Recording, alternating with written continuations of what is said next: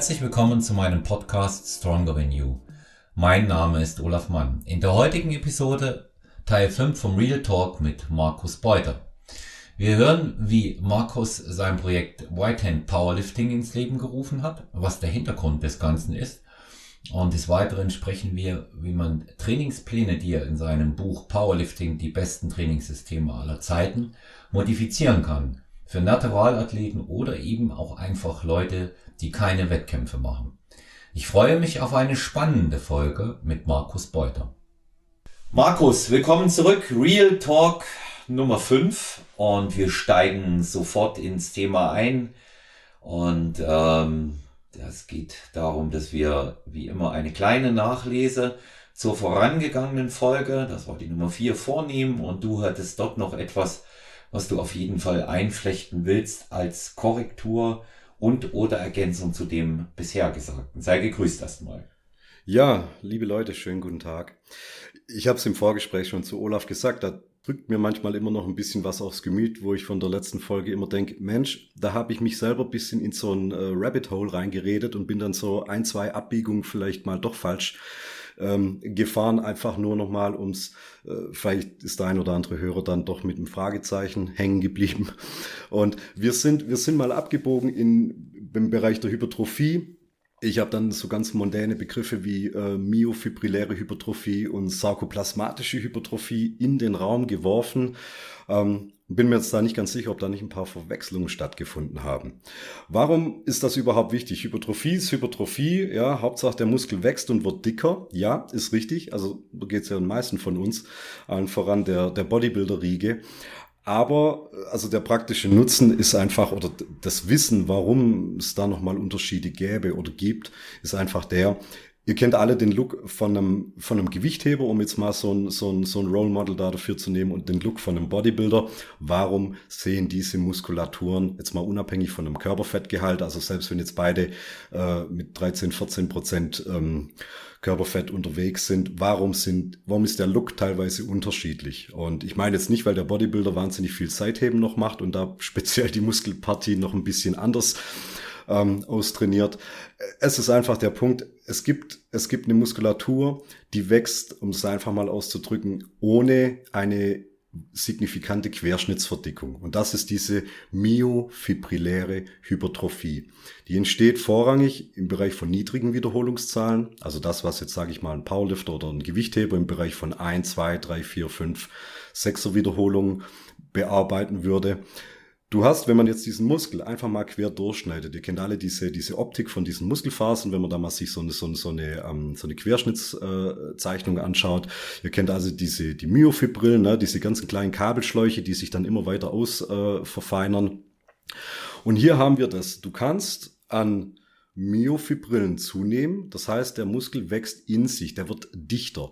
Hast dadurch aber, und das ist wiederum interessant, du hast dadurch keine Gewichtszunahme. Die Muskulatur wird dichter, aber du nimmst nicht unbedingt ähm, auf, der, auf der Waage zu. Ist dahingehend interessant, weil diese Gewichtshaberdisziplin Powerlifting, das ist ja gewichtsklassenlimitiert. Ne? Also wenn du jetzt im Powerlifting nimmst einen 93er, einen in der 93er Klasse, der will mehr Muskeln aufbauen, der will stärker werden, aber der will ja nicht aus seiner äh, Gewichtsklasse rauswachsen. Also sprich, muss der irgendwie dafür Sorge tragen, stärker zu werden, ein höheres Maß an Muskulatur aufzubauen, sollte aber nicht schwerer werden. Und du kannst ja dann nicht erwarten, dass einer in der 93er Klasse mit 9% Körperfett auf der Bühne oben steht. Das ist der Sache ja nicht förderlich. Also sprich, myofibrilläre Hypertrophie.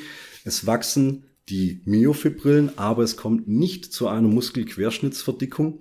Und dann im Kontrast dazu eher dieses Bodybuilderhafte, da hast du diese sarkoplasmatische Hypertrophie. Das heißt, es erhöht sich einfach nur dieses ähm, nicht kontraktile Protein, ne, was um deine, um deine Muskelfasern gelagert ist, dieses ähm, Sarkomerplasma erhöht sich. Das ist das, was man dann früher immer gesagt hat, ah, der ist ja nicht stark, der ist ja nur aufgepumpt. Ähm, war jetzt nicht ganz falsch, ist jetzt natürlich ein bisschen Bro-Science, aber du hast hier keinen Zuwachs an Myofibrillen. Das heißt, du hast kein kontraktiles Protein, kein Aktin, keine Myosin-Verbindung, die dich signifikant stärker macht. Aber der Muskel im Querschnitt erhöht sich deutlich. Aber es ist eher eine Form von ähm, quantitativem Wachstum und keine Form von qualitativer Zunahme. Nichtsdestotrotz, ähm, Bodybuilding-Optik versus Gewichtheber-Optik ist immer ein Unterschied und muss man auch noch dazu sagen, um da mit diesem ewigen Monolog jetzt mal abzuschließen, es treten immer Mischformen auf. Also du hast jetzt nie nur das eine oder nie nur das andere. Ne, es ist immer irgendwie in einer, in, einem gewissen, in einer gewissen Relation. Aber grob ist es interessant, mal beide, beide Bereiche zu kennen. Ähm, gerade wenn es dann auch um Gewichtsklassen geht, in denen man bleiben möchte, macht dann keinen Sinn, mit hohen Wiederholungsbereichen zu trainieren, um stärker zu werden, weil dann wächst du auch, du hypertrophierst anders und hast eine Gewichtszunahme. Möchte man jetzt nicht unbedingt immer haben. Ja. Jo. ja. Monolog Ende. Ja, ähm, ausführlich und ähm, aber trotzdem äh, prägnant auf den Punkt, so wie es wie es eigentlich in dem Bereich auch sein sollte. Hm, kann ich und möchte ich jetzt auch äh, gar nichts weiter hinzu ergänzen. Ähm, man kann das Thema, das werden wir in einer der nächsten Folgen ähm, noch machen. Sollten wir auch, bin ich der Meinung, Markus, ähm, ausbauen in puncto ähm, hormonelle Auswirkungen. Das ist sicherlich ein Bereich, der mhm. äh, sehr wichtig ist und der wird natürlich auch immer wieder gefragt. Also ich habe jetzt äh, aktuell auch gerade wieder einen Artikel verfasst ähm, zum ähm, Thema ähm, die, die, der Ausgleich Hunger und Sättig Sättigungshormone und natürlich auch die Auswirkungen dann entsprechend auf die Performance aus gegebenen Anlass auch mal noch was zum Thema äh, von Natriumchlorid hier erarbeitet, ähm, weil das werden wir auch noch mal behandeln. Ähm, jemand äh, in meiner Crew, sei es Unwissenheit oder eben auch äh, wirklich falsch gelesene Bro-Science, mal das Salz in der Wettkampfvorbereitung über Wochen hinweg ähm, ausgelassen hat, was keine, keine gute Entscheidung ist. Und ähm, deswegen werden wir diese ähm, daraus resultierenden Fragen äh, zum Thema Hormone und hormonelles Umfeld mal in einer separaten Folge behandeln, wo wir mal auf die Dinge eingehen wie Anabol und Katabol und die entsprechenden Umfelder und ähm, was es für äh, unterschiedliche Hormonperspektiven gibt, die im Wesentlichen dort mit reinspielen. Also wir werden nicht jetzt hier die, die kleinste äh, Sache mit behandeln, aber wir sollten die wichtigsten Hormone äh, mit wirklich erörtern, wenn es darum geht, Muskelaufbau und Diät. Ja, weil das auch wiederum unterschiedlich wirkt. Und auch da gibt es ähm, wieder differente Wirkungsmechanismen, äh, was Powerlift, was das Ausnutzen dieser Zustände angeht, was Powerlifting und Bodybuilding betrifft. Ja, würde mich selber auch mega interessieren, weil äh, das ist so ein, also gerade wenn es um so, so Mikronährstoff-Timing-Geschichten geht oder so wirklich, also alles, was weg von der ähm, Makroebene geht, ne, also über die, die, die, über die drei Makronährstoffe, da, da weiß ich, äh, da weiß ich alles, was ich, sage ich mal, für mich wissen muss. Wenn es auf Mikronährstoffebene geht, da bin ich irgendwo raus. Da freut es mich dann immer, wenn mir dann jemanden, dem ich vertraue, wie jetzt zum Beispiel dir, der sagt, mach mal das weil da möchte ich mich nicht mit zu viel Wissen belasten. Also da mhm. muss ich nicht jeden biochemischen Vorgang dazu kennen. Das wäre für mich persönlich völlig unnötig, ähm, sondern da möchte ich einfach nur wissen, guck mal, ich trainiere so und so, ich möchte das und das Ergebnis. Was würde es mir bringen? Hau mal so ähm, für mich noch drei Punkte raus, warum das für mich Sinn machen würde oder auch eben nicht. Und so ja. geht es wahrscheinlich dann vielen, wenn es mir so geht. Ja, um, unbedingt. Und ich koppel das Ganze ja auch mit der Praxis mit der Praxiserfahrung. So muss man es ja mal ganz klar eben. nennen. Ja. Eben, ich, eben. Ich, Weil am Ende interessiert mich oftmals nur Performance. Ja. ja.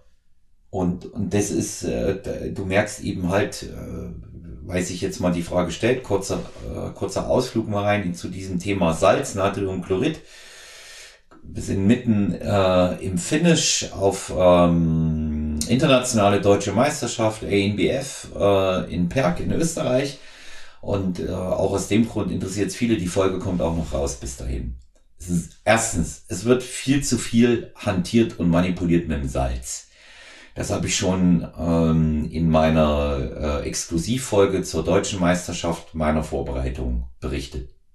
Salzt normal eure Nahrung, hebt Salz ein bisschen an äh, zum Ende der Vorbereitung, aber nicht aufsalzen und nicht total übersalzen. Da kursieren ja die wildesten Gerüchte, weil ähm, Bodybuilder äh, Horst W. hat mit 30 Gramm Salz und 10 Liter Wasser aufgesalzen und aufgeschwemmt. Ja, Das ähm, weiß ich nicht mal, ob es tatsächlich stimmt. Ähm, unterm Strich ja. ist es auch so, dass mit Sicherheit dort andere Produkte auch zum Entwässern zum Einsatz kommen.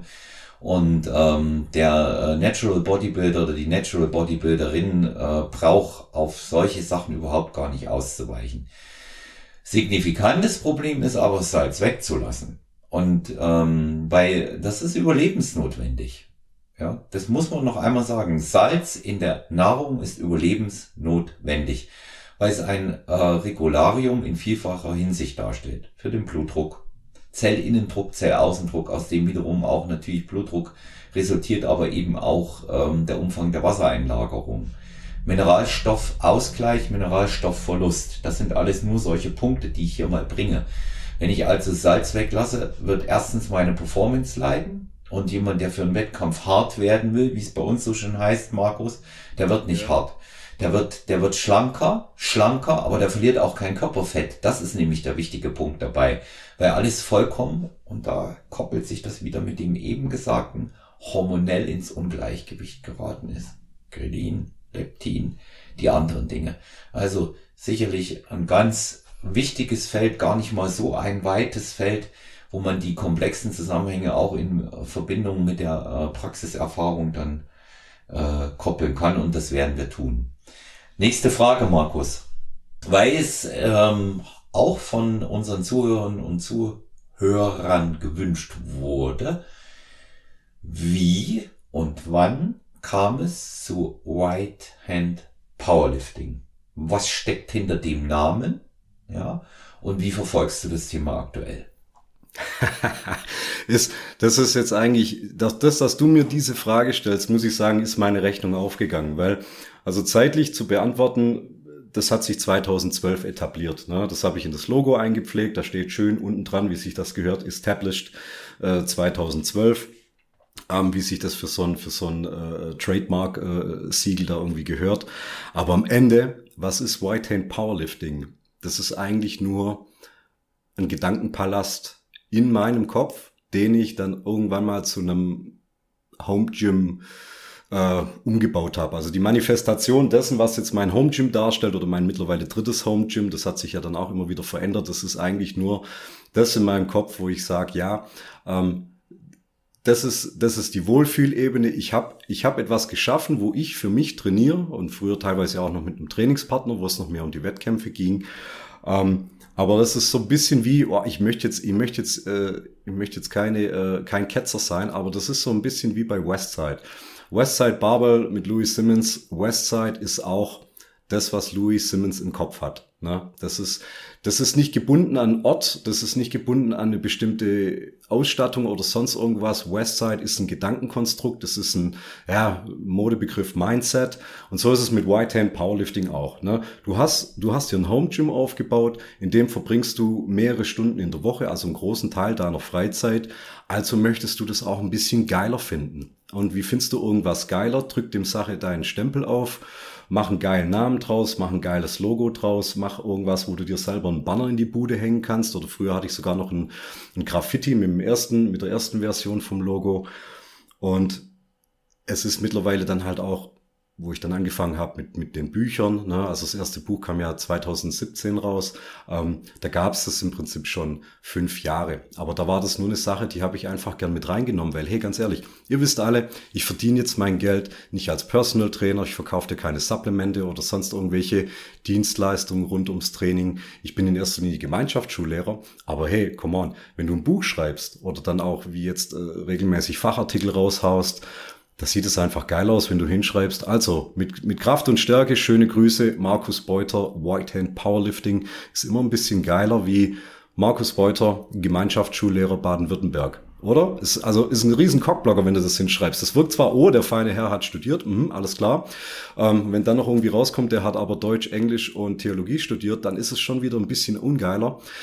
Und dann ist es halt einfach so, ein, so, ein, so eine Punchline reinzuschreiben, ja, White Hand Powerlifting, oh, oh, der hat vielleicht ein Private Gym am Laufen, das ist so eine exklusive Sache und so weiter.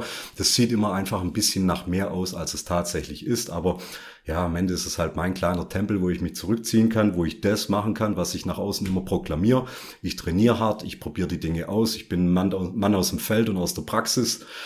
Ähm, Selbststudium, was, was Krafttraining betrifft, mal außen vor gelassen. Aber ja, practice what you preach und das findet halt einfach im White Hand Powerlifting statt.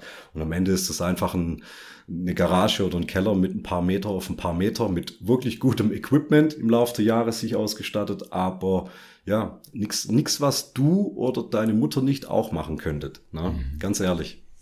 Mhm. Ja, also, aber es, es klingt auf alle Fälle sehr wertig. Ja? Und ähm, ich denke mal in Verbindung auch mit dem fabelhaften Buch, was du da geschrieben hast, und das sage ich jetzt nicht nur, ähm, weil wir hier äh, im ständigen Austausch im Podcast sind, hm, ist das, ähm, ist das natürlich eine schöne Geschichte, weil einfach auch wieder der Praxisbezug da ist und alles, was du im Buch schreibst, auch in dem Zusammenhang viel glaubwürdiger wieder rüberkommt da noch einen Takt äh, zum Buch und ähm, auch weil die Folgen, in der wir das besprochen haben, schon lange vergangen sind, aber auch gefragt wurde, wie lange wir beide uns schon kennen, wurde jetzt erst kürzlich gefragt in der E-Mail und ähm, woher wir uns kennen. Muss simpel sagen, ich ja. habe äh, den Markus kennengelernt, als ich ihn im Podcast bei Wolfgang Unseld gehört habe und habe ähm, die Buchvorstellung der beiden dort erlebt. Markus hat da sein Buch, was schon mehrfach erwähnt wurde, und eben auch Powerlifting, die wichtigsten Trainingssysteme aller Zeiten besprochen. Da habe ich mir gedacht, das Buch musst du dir holen, das Thema interessiert dich. Ähm, der Mann dahinter, der weiß, wovon er sprach, war sehr sympathisch und dann habe ich das Buch gelesen und habe Markus in den Podcast eingeladen. So kurz kennen wir uns erst. Das ist jetzt ungefähr, dass ich bei Wolfgang war, ist jetzt ungefähr ein Jahr her, als wir damals das aufgenommen haben. Das Buch war jetzt, ja, ist jetzt so ziemlich genau ein Jahr draußen. Das war, glaube Release war äh, September letzten Jahres und ungefähr so um den Dreh rum ähm, war ich dann auch bei Wolfgang. Ähm, Genau, muss man auch sagen, ganz ehrlich, Wolfgang, wir, wir, Wolfgang und ich, wir kennen uns seit 20 Jahren, wir waren zusammen auf der Schule, wir haben Abitur gemacht. Ähm, es ist eine Gefälligkeit, auch ein bisschen von einem alten Freund, ähm, der da seinem anderen Freund ein bisschen unter die Arme gegriffen hat, ein bisschen Öffentlichkeit für sein Werk zu kriegen. Ähm, ich habe den Wolle damals ein bisschen ans Krafttraining rangeführt, er kam ja aus einem ganz anderen Bereich und wahrscheinlich wird in meinem Nachruf dann irgendwann mal stehen, ja, hat versucht, äh, Bü Bücher zu schreiben, aber am Ende weiß man, er hat äh, Wolfgang Unzöld sein ersten Bro-Split-Trainingsplan damals äh, 2001 äh, geschrieben. Ne? Dafür sind wir ihm alle dankbar, sonst hätten wir jetzt nicht den Wolfgang. Mhm. Ja. Und ähm, genau, und dann kam Olaf auf mich zu. Das heißt, ähm, hier besteht eigentlich keine wirtschaftliche Verbindung. Also Olaf fand, fand das Buch schon gut, bevor wir uns kannten, also nicht umgekehrt. Und deswegen fand ich, war es dann auch eine ehrliche Sache ähm, damit einzusteigen. Ähm, ja, das, da bestehen keine wirtschaftlichen Verbindungen zwischen uns beiden einfach. Ne? Mhm. Das ist, ähm, ja, es ist tatsächlich so, wie man es wie man's hört und wie man sieht. Das ist aus der Unschuld gewachsen und ist eine authentische Nummer. Also hier promotet keiner irgendwas vom anderen, nur weil er dadurch irgendwie einen Teil der Gewinnmarge bekommt. Ne? Mhm. Und die ist eh verschwindend gering. Also wer sich mit Bereich Bücher auskennt, da verdient ja. nichts dran, meine Freunde. Ja, ja. Ja, also äh, für mich hat es natürlich wirtschaftliche Aspekte, was dein Buch angeht, ne? weil ich habe ähm, das Wissen, was ich daraus, äh, vor allen Dingen äh, gibt viele Bereiche, die ich dort nicht kannte und vor allen Dingen, was ich daraus komprimierter Form, äh, in komprimierter Form noch herausgezogen habe im, im Programming und in der modifizierten Anwendung, die ich mir gewagt habe, als Naturaltrainer dann auch selber zu setzen habe ich schon in der, in der Arbeit mit meinen äh, Klientinnen und Klienten immens profitiert. Also da hat dein Buch, das muss man mal wirklich klar sagen, es ist jetzt auch keine, keine gesonderte Werbung, es ist eine Tatsache, hat einfach wirklich mich vorangebracht. Ja, das hat einen massiven Einfluss gehabt. Ja. Und, Nimm das ähm, Wort ruhig in den Mund. Es ist ein Mehrwert, ja. Ich ja, weiß den Begriff, aber es hat ja. einen Mehrwert, ja. Ja, also ich, ich mag auch die Begriffe äh, Nachhaltigkeit und Mehrwert nicht, aber ich sag's jetzt mal so, es hat einen nachhaltigen Mehrwert, die ganze Geschichte. Und ähm, es, ähm, ja. was aber äh, viel bedeutsamer ist, mh, hm, für mich persönlich jetzt, für mich persönlich natürlich Arbeit, Klienten, ja. Klienten beeinflusst, hat sie in gute Verfassung gebracht, ähm, hat Kraftsteigerung gebracht. Aber was äh, für mich persönlich ähm, viel entscheidender war, es hat mir im Training nochmal eine völlig andere Richtung gegeben. Völlig andere Richtung. Und ähm, das, was ich aus diesem Buch gelernt und eingesetzt habe, speziell in den äh, Monaten der äh, mittelbaren und dann unmittelbaren Wettkampfvorbereitung, ja eh nie klar, wann wann es überhaupt stattfinden wird. Aber ich kann sagen, ich habe konstant nach äh, vielen Sachen in dem Buch seit November vergangenen Jahres trainiert, also fast ein Jahr. Mhm. Hat einen massiven Einfluss auf meine Form gehabt. Muss ich auch ganz klar sagen. Also da, das hat das schon, das hat das schon extrem verändert und äh, insofern ja, lest, lest da auch mal äh, rein. Ihr werdet äh, vor allen Dingen neben, äh, ich hatte das ja schon mehrfach gesagt, neben der Tatsache, dass man vor allen Dingen auch äh, nicht nur das pure Benennen der Trainingseinheiten und Trainingssysteme findet, auch ähm, eine Programmgestaltung jeweils haben, die, was du auch zugeben, Markus, gegebenenfalls modifiziert werden muss von Person zu Person weil wir ja auch individuelle Anpassungen vornehmen müssen. Da ist ja wieder der eine Euro in das Schweindel hier, was um die Ecke steht. Ah, finde ich gar nicht so schlimm. Ich finde das ein total, total wichtiges Wort. Individuelle Unterschiede und individuelle Anpassung. Ja. Und das, das, also, ja, wer das nicht verstanden hat, also der tut sich schwer, der steht sich wirklich selbst im Weg. Ist einfach so, weil der macht einfach nur alles Copy-Paste und sich ja. dann wundern, warum es nicht tut. Ja, ich wollte ich wollte da eh drauf eingehen, weil sich das aus dem aus der Frage und dem Zusammenhang auch natürlich ergibt, wie habt ihr euch kennengelernt und wie seid ihr da in in, in Kommunikation ja. äh, getreten und ähm, diese diese äh, ich wollte noch kurz darauf eingehen, das zu lesen und ähm, eben auch äh, zu modifizieren für für bestimmte Bereiche. Das hat natürlich äh, für jeden auch äh, einen sinnvollen Aspekt was mir noch viel besser gefallen hat, weil wenn es nicht gewesen wäre, hätte ich das Buch nicht mit dem Interesse gelesen. Das weiß ich. Das weiß ich. Das war, dass du die Leute, die Persönlichkeiten ähm, hinter den einzelnen Systemen, die gegebenenfalls auch ihren Namen dafür hergenommen haben, ähm, vorgestellt hast und das Ganze auch mit einigen Anekdoten versehen hast. War auch so im, im, äh, in dem Buch hier vom Behrendt, Masters Bodybuilding, ab 40. Ja. Ja, ja. das, das, das äh, ist dasselbe gewesen. Ja, ähm, der sagt ja auch, da ist das Rad nicht neu erfunden, aber es ist jetzt, ähm, ich nenne das immer Autoritätsbeweis. So hat man das mal in der Schule gelernt, im Abitur. Ja, also wenn Persönlichkeit dahinter steht, die erläutert wird, die, die existent war oder ist, dann hat man den Autoritätsbeweis. Und hier ist das eben auch so. Und ähm, das war einer der Gründe, versehen mit Biografien und schönen äh, Anekdötchen da der einzelnen Leute, auch aus der Praxis heraus. Ähm, das hat mich äh, sehr gefesselt. Individuelle Anpassung heißt hier in dem Bereich. Kann ich noch kurz einen Schlenker fahren? Bitte. Ähm, das mit dem Buch, ja. Ähm, also zum einen war es ja grundsätzlich mal der Anspruch, mal irgendwas Verständliches, was, was ganzheitliches irgendwie zu produzieren, was Deutsch einfach ist, was Deutsch geschrieben wurde, weil die, die große, gute Standardliteratur, die es gerade gibt, ne, die so, also den aktuellen Stand der Forschung mit berücksichtigt, aber auch den, den, den Übertrag in die Praxis, der ist einfach mal im, im, im, am, im englischen sprachigen Raum einfach unterwegs. Das ist für viele kein Hindernis, sich damit auseinanderzusetzen, aber es läuft meistens immer ein bisschen Gefahr, dass man die Sachen immer nur so durchskippt, durchschaut, querliest und so weiter. Ähm, ja, und dann einfach so ein bisschen auch so ein bisschen so, so Cherry-Picking betreibt. Also man, man sieht, also man kauft sich da einen Wälzer mit 350 Seiten, englisch geschrieben. Hey, come on. Ähm, das liest keiner komplett von vorne bis hinten durch. Also ein paar Leute machen das, ja. Ähm, ob sie es dann auch komplett verstanden haben, weiß ich nicht. Ne? Aber wer dann halt im Speedreading-Style irgendwas durch, durchfetzt, was nicht gerade einfach ist, nicht einfache Kost ist, ähm, kannst du mir nicht erzählen, dass da allzu viel hängen bleibt. Und ich rede jetzt einfach von der breiten Masse und nicht von den paar fünf Prozent Freaks im, im, im Trainerbereich, die das tatsächlich machen. Ähm, war der Anspruch, was Deutsches rauszubringen, äh, das, das mit einbezieht, einfach da.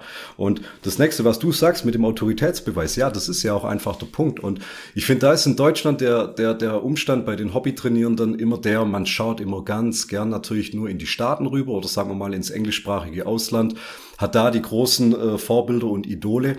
Wir haben aber auch in Deutschland wahnsinnig gute Leute, die aber einfach sehr bescheiden, sehr demütig oder so sind, wie zum Beispiel auch der Francesco Virsi, unser ehemaliger ähm, BVDK, unser ehemaliger äh, Powerlifting-Bundestrainer, äh, ähm, der das jetzt vor vier Jahren das Amt abgegeben hat, ähm, der jetzt privatwirtschaftlich äh, in seiner Powerlifting Academy weiterarbeitet. Und hey, verfolgt mal Social Media, googelt einfach mal den Namen Sascha Stendebach, der hat jetzt gerade wieder abgeliefert mit den, ist der beste Kreuzheber, den wir die letzten Jahre in der Klasse einfach gesehen haben. Und da wissen wir meiner Meinung nach immer noch zu wenig Leute, wer sind diese, wer sind diese Autoritäten gerade aus dem deutschen Bereich. Ich habe die Leute reingenommen, äh, Simon Wetzel, Thomas Geider, ja, mit äh, von Wissen ist Kraft. Ich habe den Francesco reingenommen, dann hier noch ähm, Stefan Korte damals noch mit seinem 3x3-System. Ne? Es sind nicht immer nur die, die US-Leute oder die, die, die englischen oder die kanadischen wie Bryce Grafchick oder so. Da gibt's gute Leute hier, man weiß ein bisschen zu wenig über die. Und was mich grundsätzlich schon immer angekotzt hat seit Jahren, ist einfach auch der Punkt, Trainer X bringt Programm Y raus, gibt aber nicht zu, von wem er das hat. Und das ist das, was das Buch eigentlich hinbekommt. Ne? Du, du, hast, du hast große Programme, die man kennt, aber es steht halt auch drin, wer hat was von wem. Ja, dann hast ja, du hast Mark Ripito und dann, ja, okay, kennt man natürlich hier Texas Method und so weiter, ähm, aber dass der von Bill Starr seine Sachen übernommen hat und so weiter und so weiter. Also das macht die Programme nicht besser, aber es entmystifiziert das manchmal, äh, um zu sehen, ja, wie Wolfgang auch mal gesagt hat in dem Podcast, die große Kraftsportliteratur, die ist in den 60er, 70er Jahren entstanden und ab da ist nichts mehr passiert. Man hat es einfach nur grün oder blau oder gelb wieder angemalt und ein bisschen rumgedreht. Wissenschaftliche Erkenntnisse sind erst im Nachhinein dazugekommen. Die Programme haben davor schon funktioniert, nur die Wissenschaft hat einfach nur nachjustiert. Ne? Sportwissenschaft ist meistens Sportgeschichte, das heißt, die Forschung erklärt uns jetzt nur, dass die Dinge funktionieren, die wir aber schon vor 30 Jahren gemacht haben. Ja, das ist ein Prozess, der muss immer nachgeschoben werden. Ja, aber deswegen haben sie vor 30, 40, 50 Jahren auch schon funktioniert und da kommt nicht mehr arg viel Neues dazu. Hier und da mal eine Intensitätstechnik oder so, noch ein bisschen eine Variante, aber am Ende vom Tag ist äh, Kraft- und Muskelaufbau denselben Prinzipien geschuldet. Wir haben uns ja jetzt evolutionär nicht weiterentwickelt in den letzten 60 Jahren. Ja, ja, also, und es unterm Strich bleibt auch immer wieder die Anmerkung, ähm, es funktioniert einfach das gute alte simple Training, so wie es früher auch der Fall war. Ja. Und das funktioniert trotzdem, dass wissenschaftliche Belege ausgeblieben sind. Mhm. Es gibt nicht zu allem eine Studie, weil über die Dinge, über die wir uns streiten, ganz ehrlich, da gibt's keine Studie dazu. Da kommen zwar findige Leute an, lesen mal wieder irgendeinen Abstract irgendwie auf PubMed und sagen, ja, ja, Moment mal. Nee, Mann, das ist es nicht, weil in diesem, in diesem Bereich sind auch keine Gelder da, um irgendwas groß herauszudröseln. Ne? Also es gibt keine Forschung, ob jetzt ein 5x5-Programm ähm, effizienter ist als ein 6x3-Programm. Das, das gibt's nicht. Das kannst du dir zwar aus der Theorie ableiten, aus den großen Standardwerken, aber es gibt explizit da dazu keine Studien. Ja, es gibt Studien zu Rest-Pause-Training, aber es gibt keine Studie drüber, ob jetzt Pitforce besser ist als DC-Training oder besser ist als Myo-Raps. Das, ähm, das gibt's nicht. Ne? Das sind halt kleine Varianten, aber zu denen findest du in der Forschung eigentlich nichts. Und wer behauptet, er kann sie da rauslesen, dann muss ich sagen, Junge, dann bist du halt einfach das, was man als Guru bezeichnet oder als einer, der Aufmerksamkeit braucht ähm, oder einer, der sein eigenes Programm rausgebracht hat und sich dann halt die Dinge schön hindreht. Hm. Ja, also ich, äh, ich bin der Meinung, äh, eher Programme durchprobieren und äh, praktizieren und ähm, einfach äh, als guter Coach bin ich der Meinung, nimmt er ein Trainingsprogramm, mm, passt es individuell an, modifiziert es so weit, dass der jeweilige Athlet damit zurechtkommt. Es gibt auch Situationen, wo das nicht geht. Ja, ich komme gleich mal dazu, was ich meine.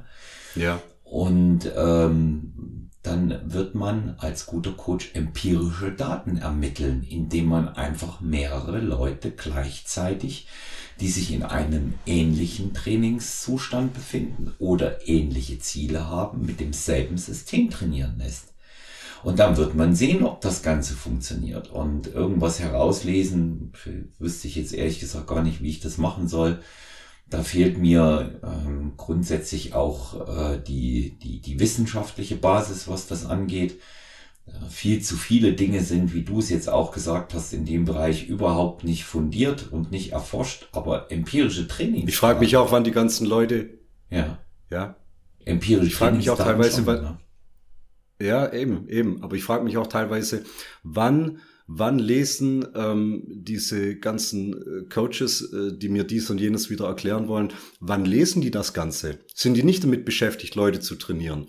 Ähm, weil das ist dann halt wieder so der Online-Coach, ne? Also der hat vielleicht tatsächlich irgendwie 20 Stunden die Woche Zeit, sich da irgendwo reinzulesen, ähm, nur um die Dinge dann verquer wieder nach außen weiterzugeben, irgendwie, weil jede Reduktion an Information ist ein Informationsverlust. Ne? Also alles, was du zusammenfasst, äh, lässt manchmal wieder Details fehlen, die dann auch zum großen Ganzen dazugehören. Aber diese erfolgreichen Coaches, die so und so arbeiten, ey, wann haben die die Zeit, das zu lesen? Also ist, äh, ich glaube, wer, wer, wer zu viel über Forschung und zu viel über neueste Erkenntnisse, dies, das und immer up to date ist, ich denke, der hat halt einfach keine Klienten. Also der kriegt nichts geschissen, der ist nicht gut als Trainer, also fokussiert er sich auf dieses kleine, nerdige Nischenwissen und ähm, haut dann wieder raus, wann jetzt Schönfeld wieder seinen Namen hergegeben hat für irgendeine Studie, die doch eigentlich wieder gar nichts beweist, nur um wieder Bücher zu verkaufen.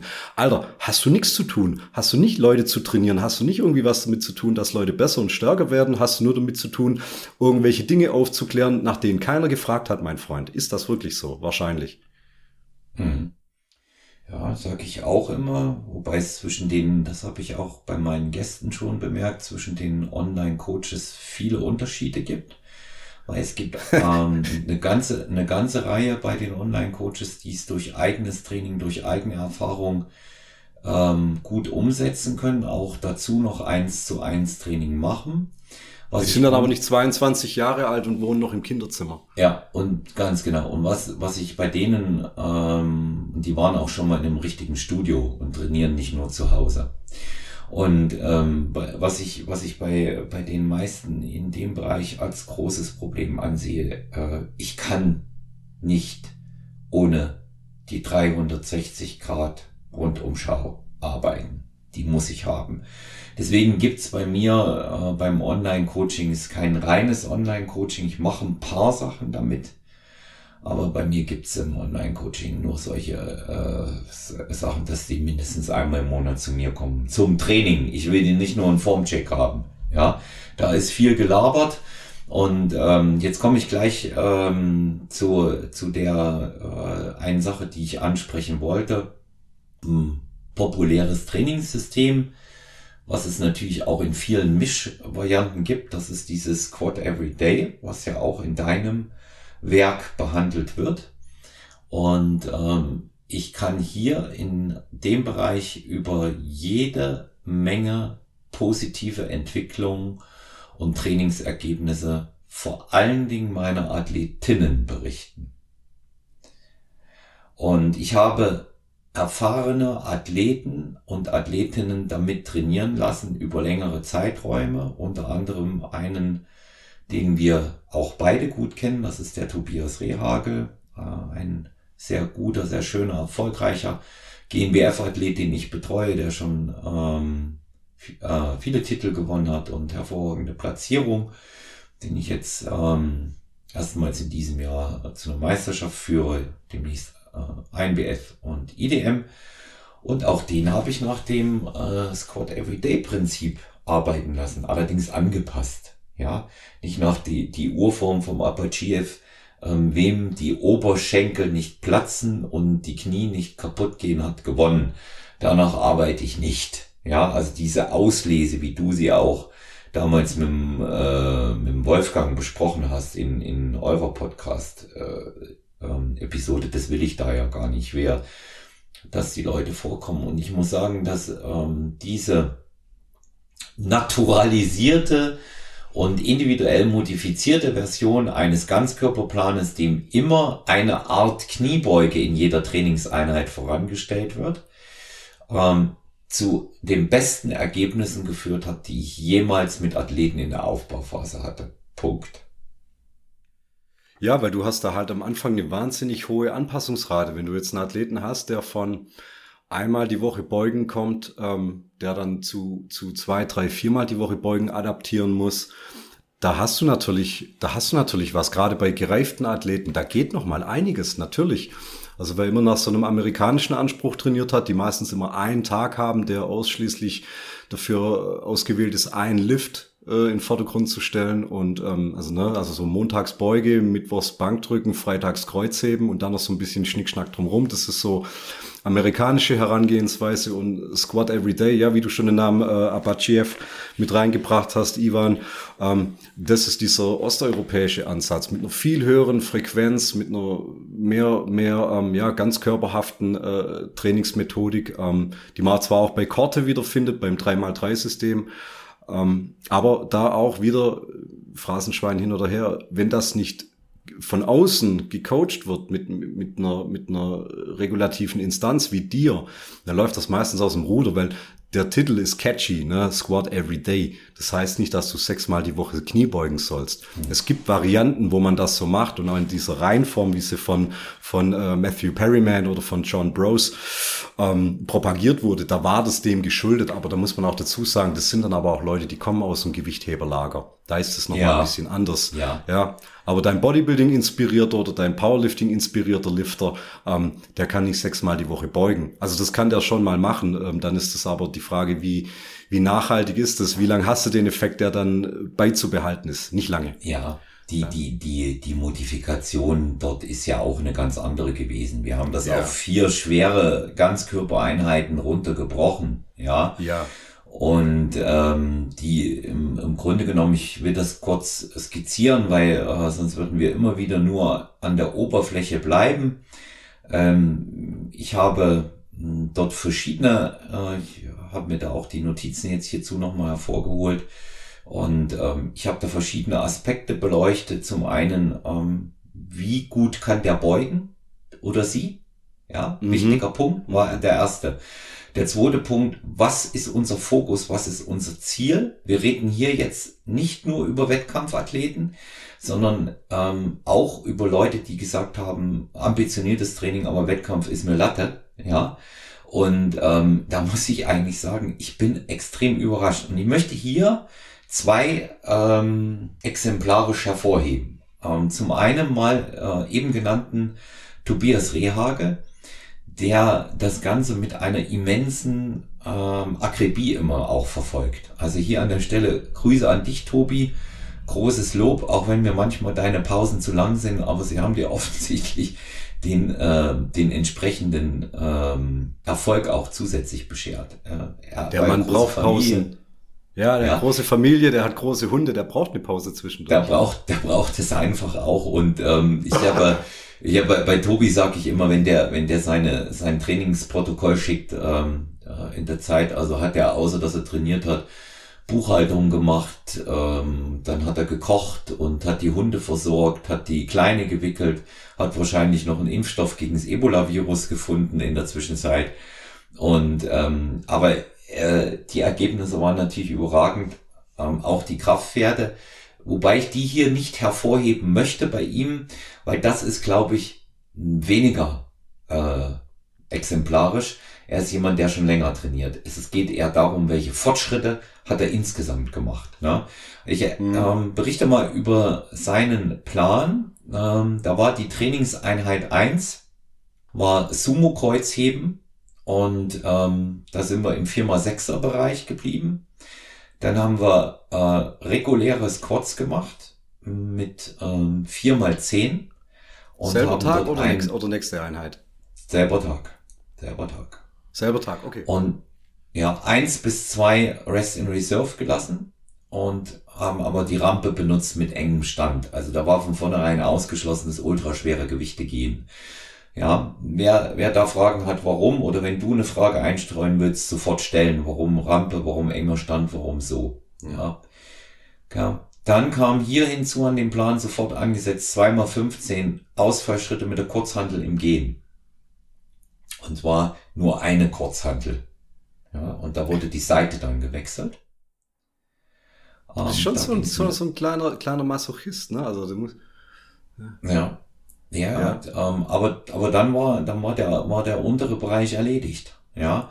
Dann kam Military Press mit 4x8. Dann kam noch Seitheben dazu und Bizeps Curls. Das war's. Ja. Stabile Einheit, also. Ja. So, dann kam die Trainingseinheit 2 ohne Pause, ohne Pausentag. Ja. Die bestand aus Goblet-Kniebeugen. Ja, also ich habe gesagt, setzen die als erster. Wir hatten reguläre, jetzt gehen wir Goblet-Bereich rein. Ja. Ähm, einfach auch um äh, im Bodybuilding Sinn eine stärkere äh, Stabilisationskomponente der ähm, beteiligten Muskulatur zu erreichen und die dabei auch noch mit zu trainieren.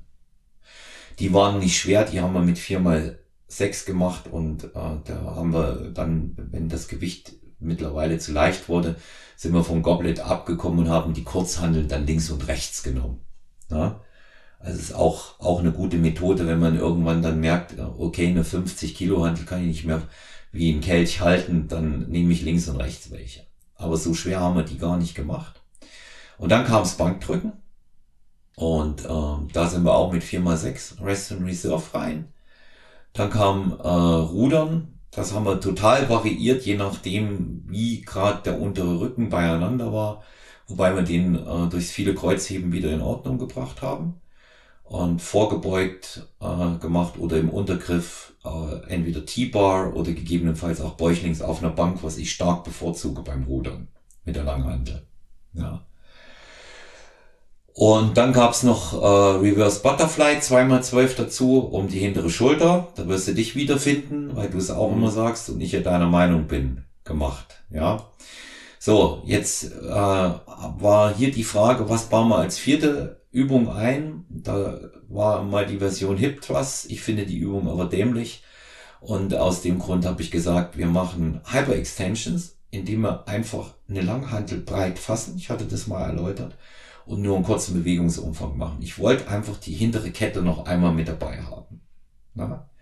Und dann kam ähm, Bank Dips tief und dazu, also mit 3x10 und dazu kam dann noch 2x12 mit der French Press. So, und dann kam der Tag Pause und äh, dann sind die B-Einheiten gefolgt. Ja, im Grunde genommen war es dieselbe Aufteilung. Nur, dass wir aus dem Sumo-Kreuzheben äh, reguläres Kreuzheben gemacht haben. An Tag drei und Trainingseinheit äh, 1b. Und aus den regulären Squats haben wir Front Squats gemacht. Der Rest ist gleich geblieben. Mhm, mhm. Und äh, der zweite Tag, da haben wir Box Squats draus gebastelt aus den Goblet Kniebeugen. Das ist also der zweite B-Tag. Und äh, Bankdrücken ist auch geblieben. Die Ruderübung habe ich ausgetauscht. Wir haben stattdessen Klimmzüge gemacht und ähm, haben dann normale Hyper Extensions gemacht ohne Zusatzgewicht. Ja, und äh, Dips und ähm, die anderen Sachen auch. Also du siehst, das sind schon bockschwere Pläne gewesen. Wir haben die im Modus äh, zwei Tage Training, einen Tag Pause, zwei Tage Training, zwei Tage Pause trainiert. Und ähm, es gab noch dreimal Cardio dazu. Und die Leute sind alle aus dem Aufbau in den zweiten Zyklus im Aufbau und dann in die Diät mit einer bestechenden Form gegangen. Und äh, beim Tobi war das Besondere, dass ich ähm, aufgrund eines Schien- und Wadenbeinbruches seine Beinmuskulatur nahezu weitestgehend verabschiedet hatte, obwohl die super war. Die haben wir gut aufbauen können, gut regulieren können, starken Beuger reingebracht, starken Vastus äh, Lateralis reingebracht. Wir haben 16 Wochen so trainiert und dann sind wir, dann sind wir in einen Oberkörper-Unterkörper-Split gegangen. Ja, und äh, die, die andere Athletin, mit der ich das gemacht habe, auch schon Gast hier gewesen, äh, Johanna Jojo Prinz.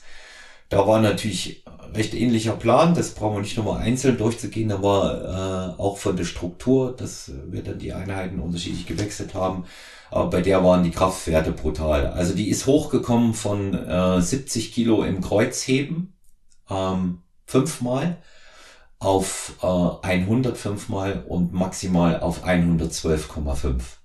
Gebeugt hat sie für zweimal 110 und im Bankdrücken ist sie raufgekommen auf 62,5 Kilo und das alles bei einem äh, Körpergewicht von in der Spitze in der Vorbereitung ähm, 63 Kilo auf 1,73 Meter. Das ist und ich ja, und ich würde einfach mal sagen, das spricht wirklich dafür, sich das auch mal anzutun. Aber es ist, es ist bissig. Es ist bissig und ähm, die Leute haben gegessen. Wir haben permanent, weil das Gewicht am Anfang wirklich immer noch runterging. Also wir, wir haben die Kalorien hochgefahren, war Wahnsinn. Ja, bei, bei Jojo waren wir bei 3,4, 3400, hat sie super verwertet. Und äh, beim Tobi waren wir auch etwa um die um die 3000 ist wieder um Athlet auch der individuell jetzt nicht so viel essen muss, um aufzubauen und das hat das hat gut funktioniert, ja, muss ich sagen. Jetzt bist du sprachlos, ja. oder? nee, ich hab, ich, ich starr wirklich gerade hier aus meinem Fenster auf eine weiße Hauswand und, und, und geht es gerade im Geiste mit durch. Ähm, und es ergibt absolut Sinn. Also ich kenne ja den Tobi ähm, natürlich über deinen Podcast. Ich habe mal noch auf einem Vereinsturnier, auf einem kleinen vom ASV damals, äh, ein Powerlifting-Turnier, so ein Vereinsturnier, äh, waren wir beide, also wir beide angetreten und ähm, ja, habe dann auch damals schon gedacht, wusste nicht da um seine äh, Natural Bodybuilding-Ambition, dass er da schon zu den Veteranen gehört. Das war, glaube ich, ich glaube, das war noch ich glaube, es war anderthalb, das war ein, zwei Jahre vor der Pandemie, wann war das? 17, 18, da wo es sich diesen Muskelfaserriss noch zugezogen hat. Ja. Ähm, äh, dachte schon, boah, der ist eigentlich für einen Powerlifter viel zu gut in Form. Was ist denn das für ein Drecksack, ja? Ähm, und da war der auch noch, da war der auch noch stark und ich fand es dann irgendwie erschreckend, ähm, ich fand es dann erschreckend unfair eigentlich.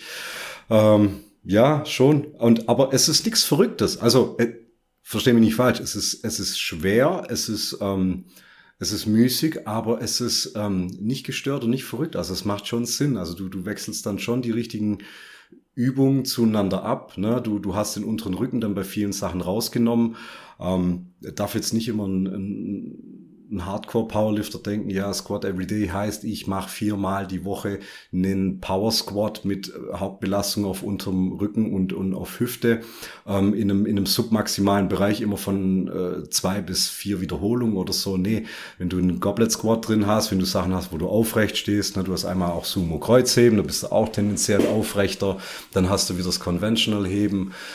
Ähm, das ist schon sinnvoll abgewechselt, absolut. Ähm, das Gesamtvolumen ist jetzt auch nicht gerade ohne, aber ich sage mal, wenn der Athlet das das ab kann, genügend dazu ist, äh, absolut, absolut seine Daseinsberechtigung. Und du kennst ja auch die Athleten. Also wäre jetzt kein, ja. kein äh, Cookie-Cutter-Plan, den ich jetzt so ins Internet stellen würde und sagen würde, hey, come on, wenn du zwölf Monate trainierst, dann äh, mach das einfach mal, wäre völliger Quatsch. Ne? Da wird jetzt der ein oder andere Hörer oder Hörerin denken so, oh, das klingt gut, das übernehme ich mal. Ja, aber guck auch mal, was ist deine Trainingshistorie, was sind deine Übungen, die du, die du beherrschst und was, was zieht dir auch Regeneration ab. Also es gibt gute Beuger, aber die sich dann einfach vom Beugen lang erholen müssen. Für die ist vielleicht das nicht der richtige ähm, Ansatz, würde ich mal sagen. Ne? Oder auch Kreuzheben. Also da, da tut es vielen wirklich einmal die Woche äh, zu heben und dann noch vielleicht so ein bisschen Sachen wie ein bisschen Romanian Deadlifts noch oder Hyper-Extensions als Ergänzung. Funktioniert nicht für jeden. Aber in deinem Fall hier schon, aber angepasst. Ja, du du musst, du musst halt ständig über den Plan drüber schauen, ja, und Feedback ja. einholen, mit den Leuten gemeinsam trainieren. Mit Tobi konnte ich jetzt äh, Corona-bedingt nicht so viel trainieren, mit der Johanna schon, ja, dadurch habe ich das auch immer gesehen. Der, der Plan ist von Satz- und Wiederholungsformaten ja nicht so geblieben. Den haben wir ja permanent angepasst. Nach 14 Tagen sind wir auf 5 mal 5, dann sind wir 3 mal 3, dann haben wir 5, 3, 1 gemacht. Alles aus deinem Buch raus habe ich modifiziert angewendet. Ja, wellenförmige ja. Periodisierung, ja. Wellenförmige Ganz genau, Periodisierung. wellenförmige Periodisierung. Absolut, ja. ja, an die Coaches da draußen. Wellenförmige Periodisierung, das wichtigste Instrument für einen Coach, um Ergebnisse A abzurufen und B bestens kontrollieren zu können ist schon seit Ripto und anderen der bestmögliche Ansatz, den man hat. Ja, man legt die äh, Makro-, Meso- und Minizyklen so fest und der Athlet hat danach zu trainieren. Ich finde nicht, dass es entscheidend ist, dass man dem sofort alle Makro-, Meso- und Minizyklen sagt, weil das verwirrt ihn nur, sondern man gibt die ihm jeweils, ja, wenn es soweit ist, raus. Und das das hat das System vereinfacht und vor allen Dingen die Leute sind so beschäftigt mit dem Plan, ja, dass sie einfach voll Bock drauf haben. Ich hatte niemanden, und es haben jetzt nicht nur die beiden trainiert, sondern insgesamt acht Leute. Ich hatte niemanden, der gesagt hätte, äh, hat keinen Spaß gemacht. Alle, wo wir raus sind, haben gesagt, oh, schade. Das hat, da hatte ich Lust drauf. Schade, dass wir aufhören müssen. Das hat, das fanden die gut. Die fanden das auch noch gut, als sie nur noch zwei Sätze Kniebeuge gemacht haben am Ende. Ja, ich habe dann zum Beispiel in, in, im letzten Mini-Zyklus habe ich gesagt, da sind wir sukzessive mit den Wiederholungen rauf, weil ich wollte sie auf das nächste Training vorbereiten. Ja, da habe ich dann gesagt, ja Leute, jetzt machen wir es mal anders. Jetzt machen wir in jeder Einheit nur zwei Arbeitssätze mit den Kniebeugen. Relativ schwer, aber bleiben zwischen 70 und 80 äh, Prozent von äh, 1RM. Ja, aber da gibt's dann eben zweimal 12 bis 15. Ja, mit ja. Atempause. Ja. Und auch wieder eine andere Erfahrung, aber danach kam ein richtiges Training im, im Bodybuilding-Style. Und dafür hat, haben sie es gebraucht, die Körner, ja.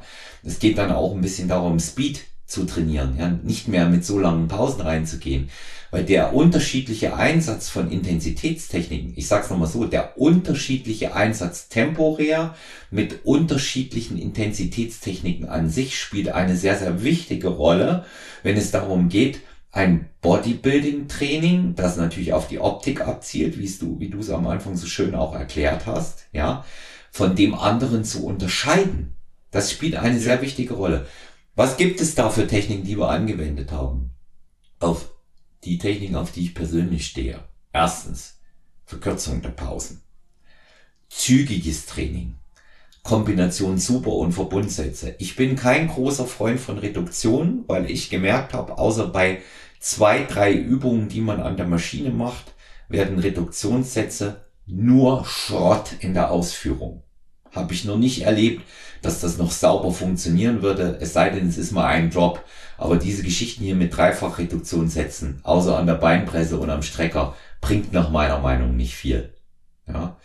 Und dann haben wir dieses ganze Ding auch mal umgedreht, zum Beispiel in den Zulieferübungen, die du gehört hast, in den paar ISOs, die wir hier gemacht haben.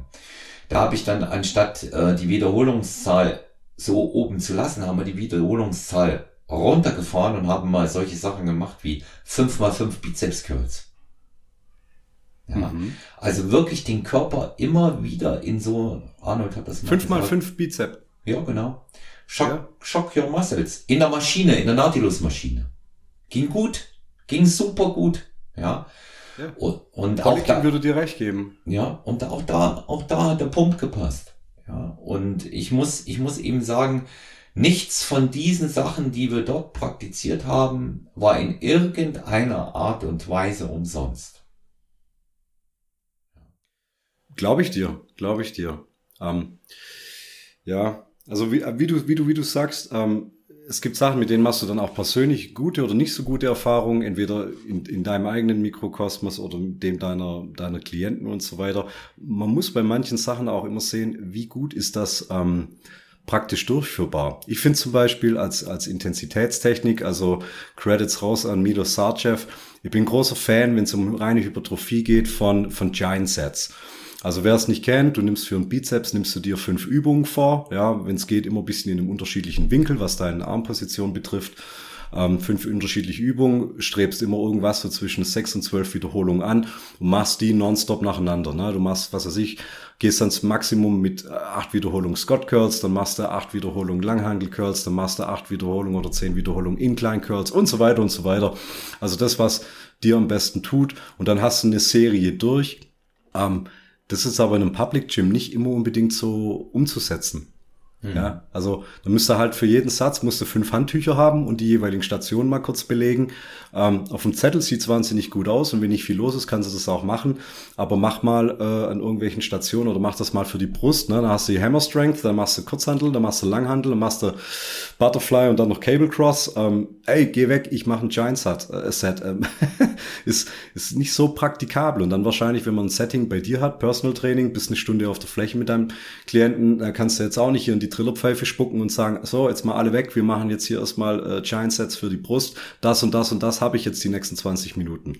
Funktioniert nicht. Nein, das muss, das muss auch auf der Fläche äh, absolut angepasst sein. Ich mache das ja. dann immer so mit den Leuten, dass ich die Hauptübungen mit denen durchgehe und die wissen, dass wir haben die 60 Minuten und wenn wir davon eben 30 oder 35 fürs Bankdrücken brauchen, erledigen die den Rest alleine, aber die brauchen mich nicht zum Seitheben oder zum Trizepsdrücken am Kabel, ja, oder für die Bauchübung. Dafür ist das nicht gedacht. Ja, es geht darum, ähm, absolut strikte Technik zu kontrollieren. Es geht darum, zu motivieren in der Bank. Ja, es geht ja. immer noch mal fünf Kilo mehr, wenn der Trainer dahinter ist. Ne?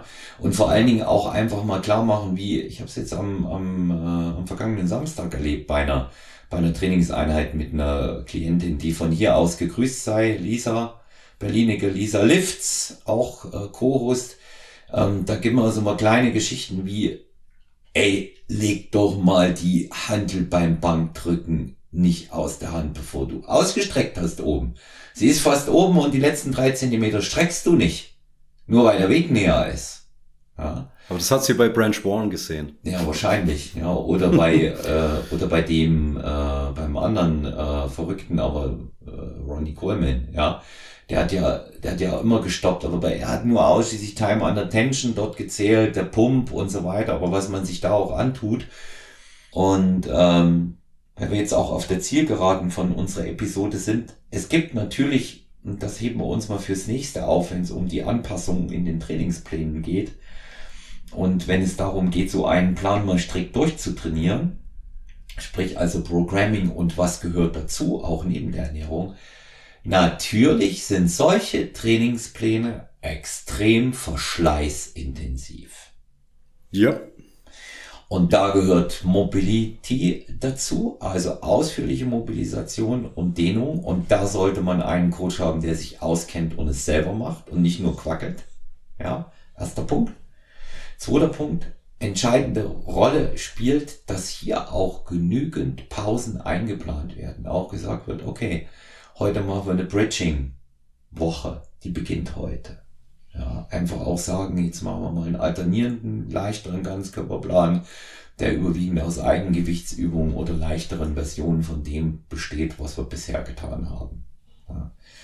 Ähm, weil irgendwann ist gut mit Anpassung und dann wird sich der Körper in Form von Schmerz melden. Aber da gehen wir in der nächsten äh, Episode darauf ein, weil es natürlich auch nie ganz ohne Probleme läuft und den Leuten auch mal was wehgetan hat. Aber ich kann eines sagen, nachdem der Zyklus rum war und wir alles im Bereich Dehnung, Mobilisation, was uns zur Verfügung stand, eingesetzt haben, hat kein Athlet mehr später in den nächsten Zyklen auch nur ansatzweise über Probleme geklagt. Keine Verletzungen, mhm. keine Schmerzen, gar nichts. Ich hätte auch noch einen Cliffhanger fürs nächste Mal. Ähm, da kann sich jetzt mal jeder äh, einen Kopf drüber machen. Was ist im Bodybuilding, ähm, also rein Hypertrophie-orientierten Training, ja, also jetzt, jetzt lassen wir mal so diese, die grundlegende Kraftentwicklung und die grundlegende äh, Technikschulung, Beuge, Bank und so weiter mal außen vor. Rein das, was den Muskel zum Wachsen bringt, auch völlig unabhängig von welcher Hypertrophieart wir reden, was ich am Anfang nochmal erzählt habe. Was ist entscheidender? Ist es die Rep-Range? also den Wiederholungsbereich, Schrägstrich die Time under Tension, die du da damit provozierst, ist das entscheidender oder ist es die jeweilige ähm, Pürzel, äh, Andy Pürzel sagt das immer so gut, der spricht von ähm, in Intensiveness, also nicht von Intensität, weil die ist ja immer in Prozent von deinem Einser-Maximum abgezogen, ne? 70, 80 Prozent vom Einser-Maximum. Nein, Intensiveness gesprochen von im Sinne von wie intensiv war die jeweilige der jeweilige Satz, wie hart am Muskelversagen war der. Und ist es da entscheidender, auf bestimmte Wiederholungsbereiche zu achten oder ist es entscheidender, verschiedene Intensitätstechniken zielführend zu verwenden. Ich habe da so ein bisschen Meinung, meine Meinung dazu. Ich kann es auch belegen mit ein paar äh, fachlichen Grundlagen dazu und auch der Übertrag. Ähm, ist aber, ist aber so ein Punkt, wo ich manchmal das Gefühl habe, ist, ist nicht jedem so, so ganz klar. Ne? Hält man sich mehr an Wiederholungsbereiche oder sollte man, also wirklich nur vom, vom Hypertrophie-Standpunkt ausgesprochen, sollte man sich mit verschiedenen Intensitätstechniken mehr auseinandersetzen, um mehr Wachstum zu provozieren. Ne? Mehr möchte ich jetzt gar nicht dazu sagen, weil sonst nehme ich meine eigene Meinung oder Antwort dazu vorweg. Ja. Greifen wir wieder auf. Also, es wird nicht Fahrt. Markus, danke. Auch wieder Danke für dir. Äh, Danke die euch. interessante äh, Episode mit dir heute und ähm, es kann so weitergehen. Ihr wisst, wo ihr uns erreichen könnt. Markus Beuter auf Instagram, äh, Stronger Venue Podcast, mein.olaf, personal-trainer at gmx.eu. Weiter da auch gerne hinschreiben, wenn ihr Fragen habt. Es kommt immer wieder was rein, je mehr Gespräche wir haben. Und natürlich 0173 7739230. Bleibt uns gewogen, bleibt an, an den Kopfhörern oder am Lautsprecher, lasst Feedback da, abonniert uns und gebt gerne Anregungen und konstruktive Kritik an uns weiter. Allen Athleten, die in die letzten drei, zwei, eins Wochen jetzt eintauchen vor ihrer Herbstsaison. Alles Gute, viel Erfolg. Markus, dir bis bald. Auf Wiederhören. Ciao, ciao.